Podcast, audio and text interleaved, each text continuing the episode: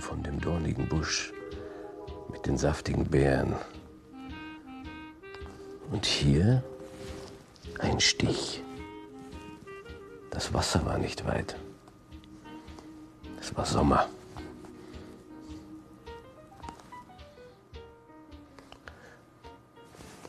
Und was haben wir denn da?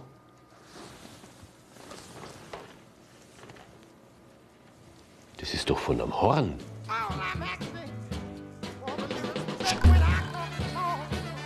Heute in der Freizeit. Rindviecher, die sich sauwohl fühlen. Nachhaltig gegerbtes Leder und was wir als draus machen können. Mit einfachen Mitteln.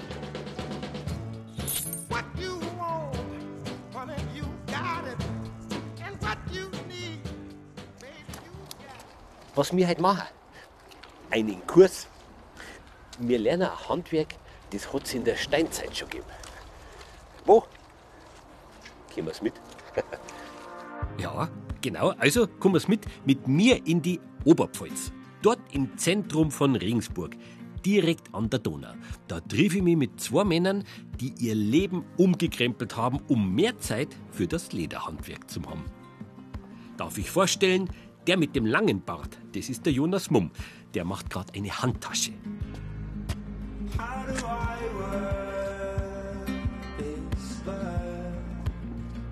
Und äh, der, der gerade das Leder sortiert, also der mit dem kurzen Bart, das ist der Christoph Mandl.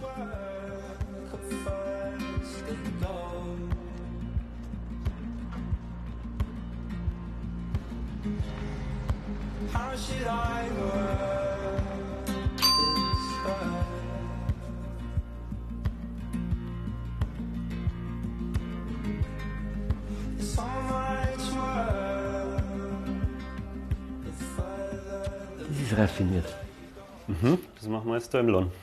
Und ich dann quasi auch. Ja, also ich würde sagen, fangen wir vielleicht mit etwas Einfachem an. Ein Gürtel vielleicht. Ein Gürtel. Es sind viele Arbeitsschritte drin, die nicht so schwer sind, aber die man lernen muss. Gut. Ja, aber zuerst muss man sich ein Leder aussuchen. Natur? Genau. Schwarz und äh, dunkelbraun haben wir jetzt da. Die sind gefärbt. Wenn es aber komplett ohne Farbe ist, dann schaut es eben so aus. Das ist unser Rindsleder, das wir für Gürtel hernehmen. Ein recht starkes Leder. Groupon sagt man, das ist so aus dem Rückenstück vom Rind und das ist eigentlich das Beste, was man für einen Gürtel haben kann. Bisschen dunkler, wenn es war, wie das, aber ansonsten da jetzt einmal das nehmen. Ja, dunkler wird es von allein.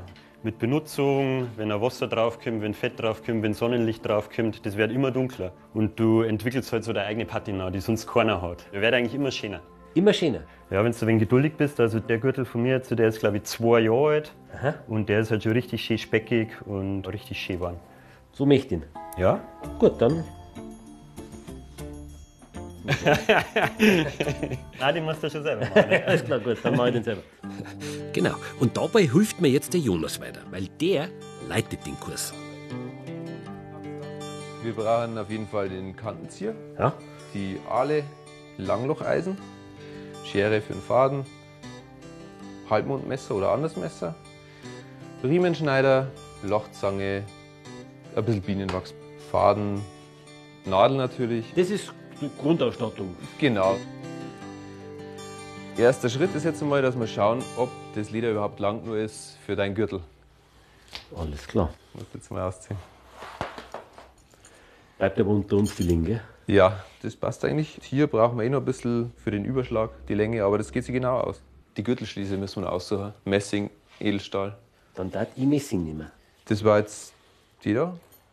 35er, also 3,5 cm innen. Und so ist auch der Riemenschneider eingestellt, dass wir wirklich genau die richtige Breite haben für die Schließe.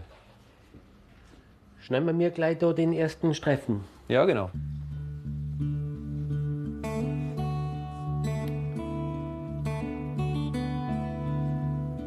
Genau das. Das kommt auch mit rein.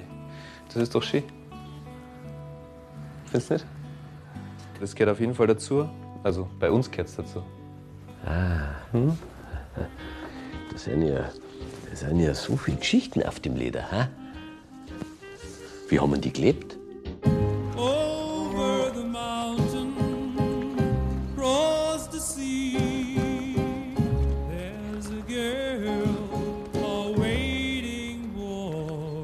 Sitz. Sitz. Sitz. Sitz.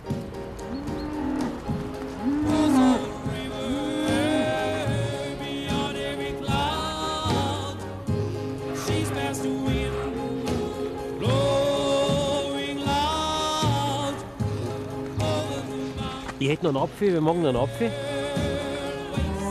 Halbe, halbe würde ich sagen, gell? Halbe, halbe. Der, der den Apfel hat, der ist König. Das ist der König. Aber da steht der Stier da heraus, gell? Ja, alle Bullen laufen mit, der Herde. Ist jetzt aber auch nicht so normal, dass die Kühe im Winter draußen stehen, oder? Eigentlich nicht, aber wir halten die Tiere in der Wildnis. Und da gehört eben Winter, Sommer, Herbst, Frühling, alles dazu. Und die haben hier überdachte Flächen, wo sie rein und raus können, Ja. ohne Begrenzung. Und hier haben sie Zutritt auf eine Fläche von ungefähr 10 Hektar, die jetzt der ganze Winter offen ist. Die können in den Stall rein und dort fressen. In den überdachten Flächen tun wir zufüttern im Winter, weil da ja kein Gras wächst. Im Winter sind die Tiere auch relativ träge, also die gehen dann immer zum Fressen, zum Schlafen und ein bisschen Sonnen und Saufen und das war's dann. Ein Leben, hä? Ja.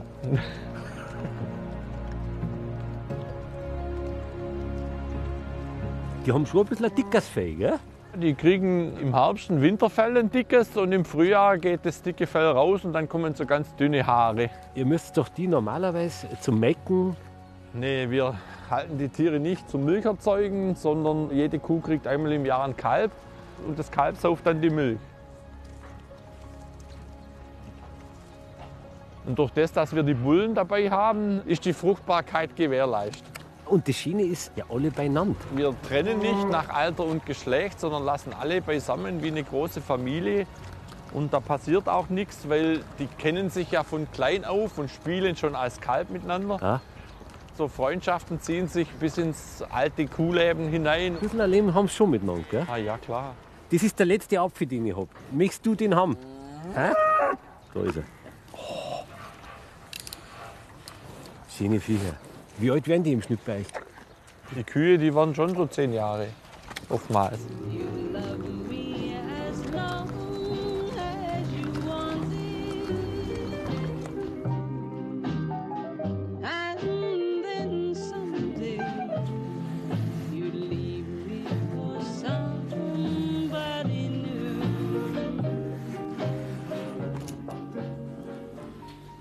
Vielleicht war das, vielleicht war das ein Rosenbusch, Ja, kann schon sein. dass sie sich in die Rosen umeinander drin hat. Ja, alles möglich. Die kratzen sie einmal gern. Die kommt mir fester vor, die Seiten. Dann nehmen wir das als Spitze vielleicht. Und da kommt die Schließe her. Da haben wir jetzt halt eine Schablone, die da wir jetzt da auflegen und uns dann einmal die wichtigen Punkte für den Anfang markieren. Schnalle da rein. Schnalle da rein, genau. Kannst mit der Aale hier einmal die Löcher markieren. Ja, gut. Sehen wir es schon. Ah. Was? Gut. Schön in der Mitte halt. Das ist jetzt das Halbmondmesser, also ein klassisches Sattlerwerkzeug ist das. Ich halte es so, einen Finger hier, fester Griff, das Leder festhalten und dann setzt hier mit der Klinge an und schiebst es einfach einmal so drüber. Das ist gewöhnungsbedürftig, also das ist nicht das normale Schneiden. Was wir immer noch machen ist, Ja? dass wir die Ecken wegschneiden. Dann bleibt man da nicht hängen. So was? Genau, ja, das ist gut. Am besten ist immer, wenn man sich das Werkstück so hier richtet, dass man gut arbeiten kann. Gescheit hat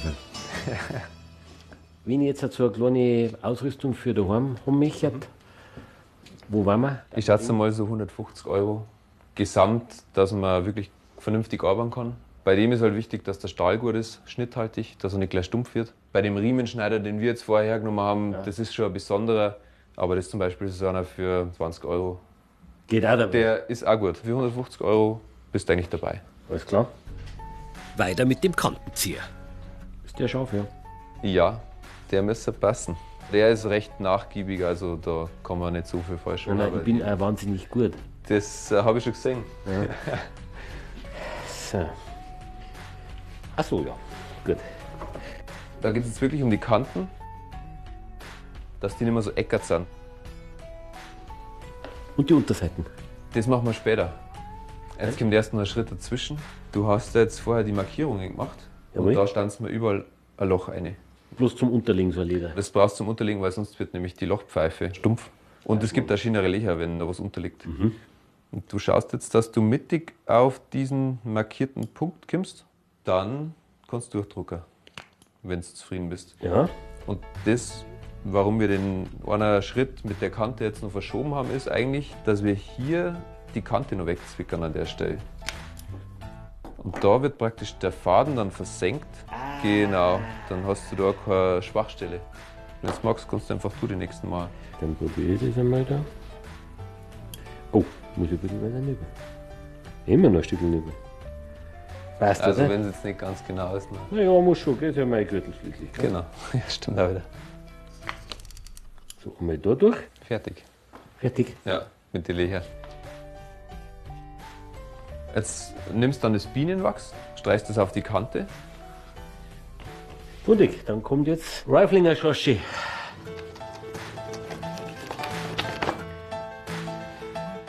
Ja.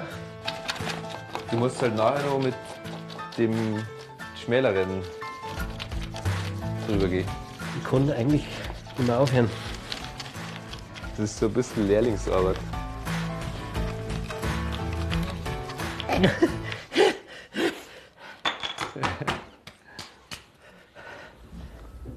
Gut, also eingewechselt ist. Und jetzt spalten wir das Gürtelende. Ist raffiniert. Gell? Das heißt, ein schönes Werkzeug. Ja, das macht einfach einen Unterschied.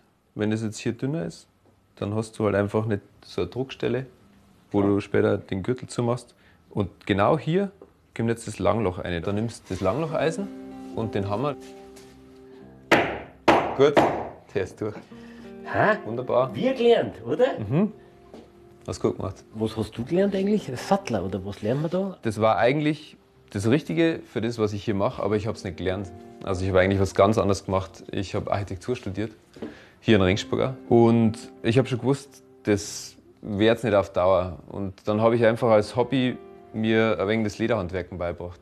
Weil du brauchst nicht so viel Platz, das geht ja im Studentenzimmer, du machst nicht viel Dreck, brauchst nicht viel Werkzeug. Und dann kannst du eigentlich schon recht viel machen. Dann habe ich halt die Gelegenheit gehabt, den Laden zu übernehmen. Und das ist dann ziemlich schnell gegangen.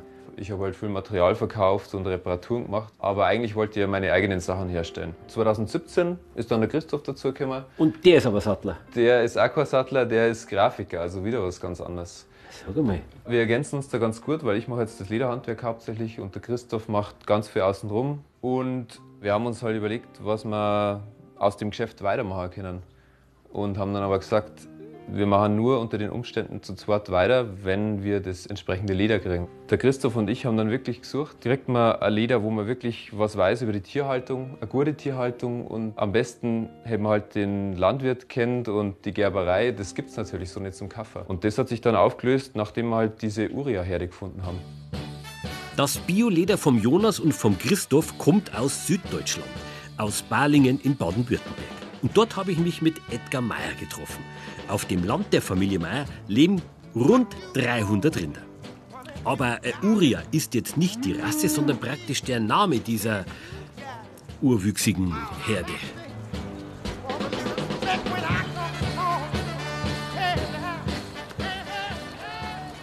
Dass ich einmal einen Bullen streichle, ganz ehrlich gesagt, Ist doch gut. habe ich halt früher auch nicht gedacht. Ja. Das ist noch kein richtig ausgewachsener Bulle. Aber den kann ich mir vorstellen, kann man wahrscheinlich bei dir auch streicheln. Bei all dem schönen Leben kommt es ja irgendwann immer an den Punkt, wo sterben Ja, müssen. wir haben im Jahr über 100 Kälber. Das heißt, jedes Jahr werden es 100 mehr und man braucht irgendeine Bestandskontrolle. Auf der anderen Seite müssen wir auch unsere Rechnungen bezahlen. Also so eine Herde, die frisst am Tag für 500, 600 Euro Heu. Wir haben Maschinen, Hallen, das kostet alles Geld und das erzielen wir mit Erlöse vom Fleischverkauf und vom Wurstverkauf. Und zwischen Fleischverkauf, Wurstverkauf, Erlöse und einem sauberen Kurleben ist der Tod. Genau. Macht sie anders. Richtig. Wir haben bei uns keine Lebendtiertransporte, also wir fangen die Tiere nicht ein und fixieren sie, sondern wir praktizieren bei uns Kugelschussbetäubung. Das heißt, das Tier, wenn es jetzt irgendwie liegt und schläft, dann schießen wir aus fünf Meter Entfernung auf den Kopf und dann kommt die mobile Schlachtbox angefahren und nimmt das betäubte Tier auf und in der Box wird es dann durch Blutentzug getötet. Das heißt, Die Kuh selber hat überhaupt keinen Nein, die- Stress. die merkt kriegt gar nichts mit. Ja. Auch die anderen kriegen nichts mit. Wir schießen mit Schalldämpfer und die Kühe können nicht einen Zusammenhang herstellen zwischen dem Tier, wo umfällt, und dem Schütze, weil da keine direkte Verbindung ist. Die Tiere können mit dem auch umgehen, weil die haben das noch von Alters her drin, dass es einen Wolf gibt oder irgendein Raubtier, wo auch hin und wieder eins rausnimmt. Okay. Also die Tiere können schon mit Tod umgehen. Warum habt ihr irgendwann umgestellt? Das war der Bulli Alex, drei Metzger, mein Vater und ich und nochmal ein paar Helfer haben versucht, dann in den Anhänger reinzuschieben. Am Anfang mit wenig Gewalt, dann mit mehr Gewalt und dann mit roher Gewalt und der ging einfach nicht. Der hat am Schluss nur die Füße so rausgestellt und nur noch geschrien. Und dann hat mein Vater damals, da war ich ja noch jung, gesagt, jetzt können wir nicht mehr so weitermachen. Der Metzger damals hat dann gesagt, jetzt betäuben wir ihn einfach auf der Stelle. Und das war halt so ein Schlüsselmoment. Dann hat mein Vater gesagt, ja, wieso machen wir es eigentlich nicht immer so? Dann haben wir den ganzen Stress nicht mit der Verlade. Am Schlachthof muss es wieder ausladen und die drehen ja am Rad, wenn sie von der Herde weggenommen werden. Und, und so ist es gekommen. Schlussendlich müssen wir dann vor Gericht das erstreiten. Und das hat damals 13 Jahre gedauert. Mein Vater hat gesagt, wenn sie uns nicht schlachten lassen, wie er will, dann schlachtet er gar nicht. Moderner geht es ja nicht, eigentlich im Sinne der Nachhaltigkeit, des Tierwohls und so weiter. Und ich habe natürlich mit dem Leder auch noch ein Produkt, was ihr verkaufen könnt. Geht weg, aber früher war das mal anders. Da haben die Aufkäufer nichts mehr bezahlt, weil unser Leder hat Struktur drin, Stiche Scherbe, oder Schrammen. Sie- Schrammen, genau. Und das sind dann Kriterien, wo das weniger Wert macht. Aber eigentlich ist es ja individuell. Eig- Eigentlich müsste es mehr wert sein, weil kein Leder gleich ist. Da muss man nur mal draufkommen.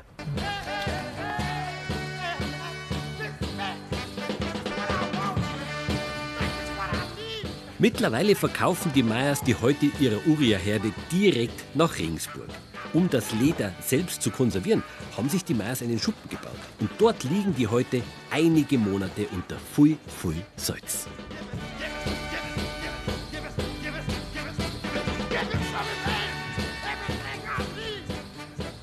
Das schaut doch schon nicht schlecht aus jetzt, gell? Ja, sind wir schon weit gekommen.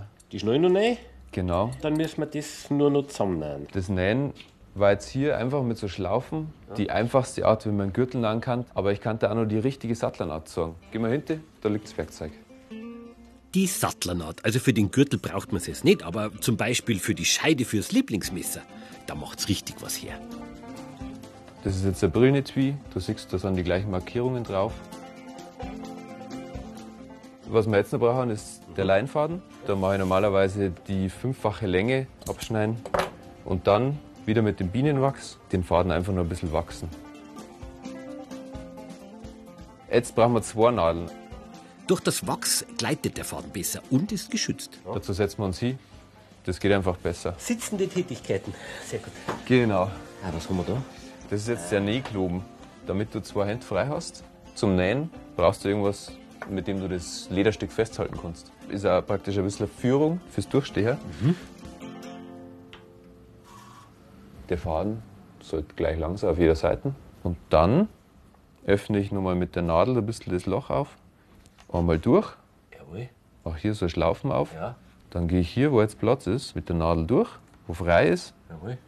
Und jetzt äh, lasse ich die Schlaufe fallen und ziehe die Nadel fertig durch und dann gleichmäßig. Und dann hast du so ein schönes Muster in der Naht. Daran erkennt man dann eine gute Sattlernaht. Wenn Sie jetzt auch Lust gekriegt haben zum Handwerken, so ein Workshop kostet um die 200 Euro und dauert einen Tag. Gibt's da nicht eine Nähmaschine? Es gibt halt einen Unterschied zwischen Sattlernaht und Nähmaschinennaht. Das liegt daran, wie sich der Faden im Leder praktisch überkreuzt. Da ist die Sattlernaht einfach besser, weil sich eben der Faden direkt überkreuzt. Und bei der Nähmaschine, die macht nur Schlaufen. Also da hakt sich der Faden in der Mitte immer nur ein und dann kannst du das Ende immer ganz leicht rausziehen. Und somit hast du halt da eigentlich eine Schwachstelle.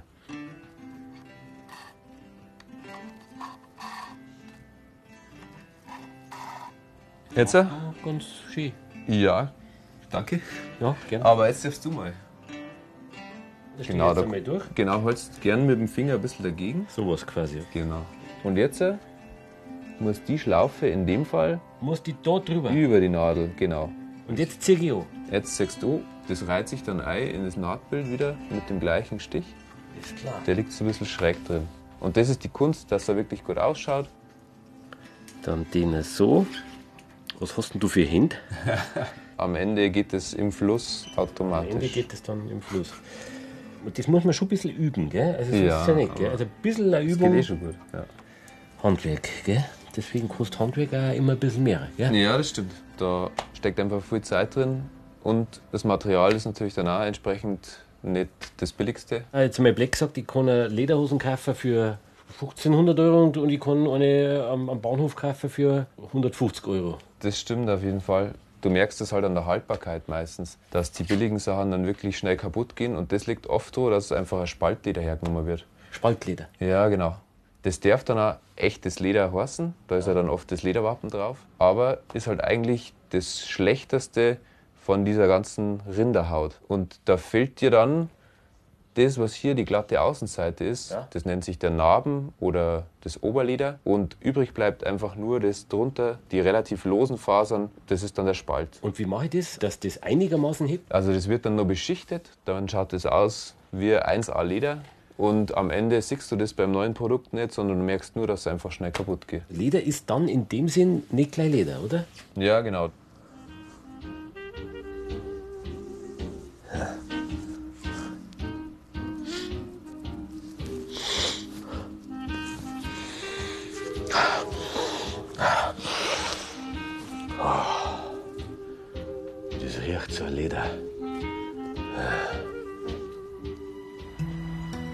Auch an der Donau, weiter flussaufwärts, haben Jonas und Christoph dann einen passenden Betrieb gefunden. Die Gerberei Renz, hier gegründet 1888. Ein kleines Familienunternehmen.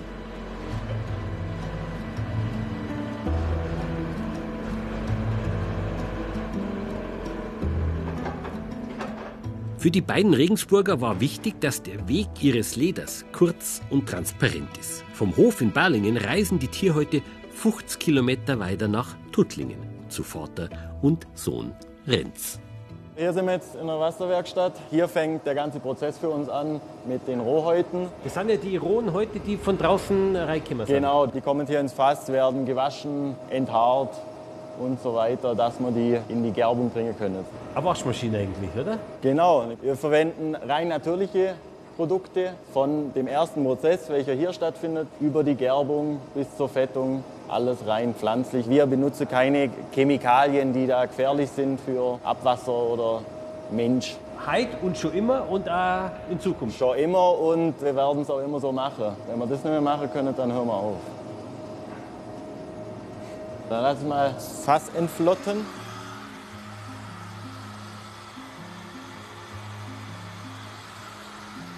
An sich das vegetabile Gerbe gibt es ja schon Jahrhunderte.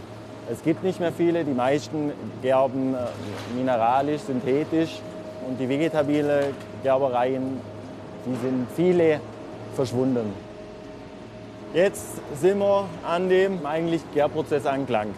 Die rohen Häute, die wir hinten gesehen haben, bearbeitet haben, kommen jetzt hier in die Gerbgrube. Ah, Da kannst du einfach reinladen, gell? Ist Ja, ja, logisch.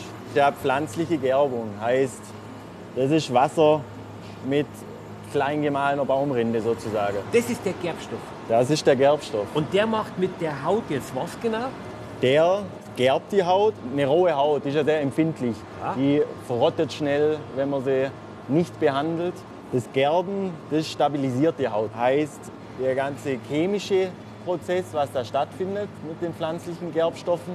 Und dadurch verhindert man dann, dass das Leder, was nach der Gerbung, kann man so eine rohe Haut dann Leder nennen, verschimmelt oder verfault. Wie lange muss der drin sein? Das variiert ein bis zwei Wochen. Dann ist erst der Leder. Dann ist ein Leder. Davor war es immer eine Rohhaut. Gut, dann Legen wir sie wieder ein. nehmen wir es wieder rein. Und Hände sind auch sauber. Und sind dann nach Hause. Ja. Insgesamt acht bis zehn Wochen kümmern sich der Johannes Renz, Gerber in fünfter Generation und sein Vater, der Christoph, darum, dass die heute nach den Wünschen der Männer aus Regensburg bearbeitet werden. Jetzt sind wir bei der Trocknung des Leders, kurz vor der Fertigstellung sozusagen. Die kommen jetzt direkt aus der Fettung. So Gerberei muss ja schon ein bisschen auch zum Produkt passen. Ah ja, logisch. Also wir als Gerberei sind jetzt spezialisiert eben in Orthopädie und Gürtelleder. Aber viele Gerbereien sind natürlich auch auf Automobilleder, Möbelleder spezialisiert. Die gerben dann anders. Die gerben dann auch mit Chrom, mit Synthanen. Und der große Unterschied ist auch, dass sie die Oberfläche zurichten. Mit Pigmente, mit Kunststoff sozusagen dass es halt ihre physikalischen Eigenschaften erfüllen. Heißt eine Lichtechtheit, dass das Leder nicht ausbleicht, wenn das Auto in der Sonne stehen lässt. Oder dass keine Knicke im Leder gibt, wenn man sich draufsetzt. Wenn dann Kratzer in der Haut ist, der wird dann kaschiert. Ah, es gibt nichts ah, Schönes als so ein guter Ledergeruch, gell? Das ist ein schöner, voller, warmer Geruch, sag ich mal. Was ist Leder für dich? Ein schönes Leder für mich ist ein naturbelassenes Leder, wo man auch Merkmale sieht auf der Haut, dass die Kuh mal sich am Baum kratzt hat im Sommer oder dass man einfach ein wenig die Merkmale des Lebens dann auch wieder findet. Das ist mir wichtig und das macht dann auch so ein Lederartikel, wenn man so eine Tasche oder einen Gürtel in der Hand hat, das macht es für mich dann auch aus.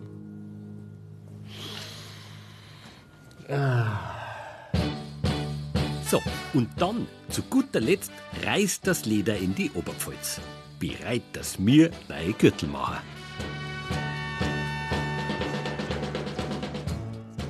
Jetzt mache ich da einfach nur den Knoten schnell zu.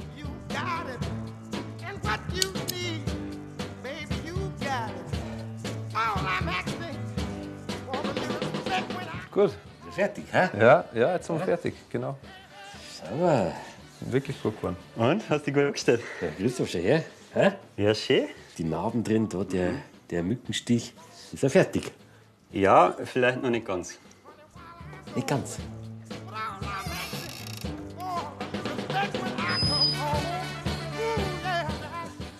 Jetzt ist er fertig. Jetzt ist er fertig.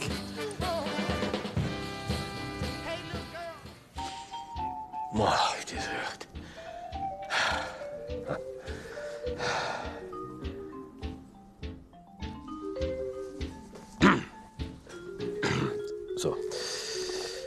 Sind wir? Wo waren wir? Da sind wir. Die Sage vom Perelhof. Hoch über dem Mühlbach, eine gute Wegstunde von Braunberg entfernt, steht der Perelhof. Die Bewohner dieses Hauses waren. Gott, ist das langweilig, oder?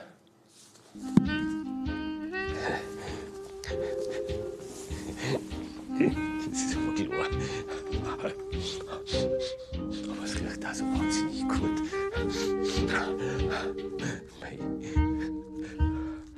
Ah, so viele schöne Geschichten drauf. Gibt's ja gar nicht.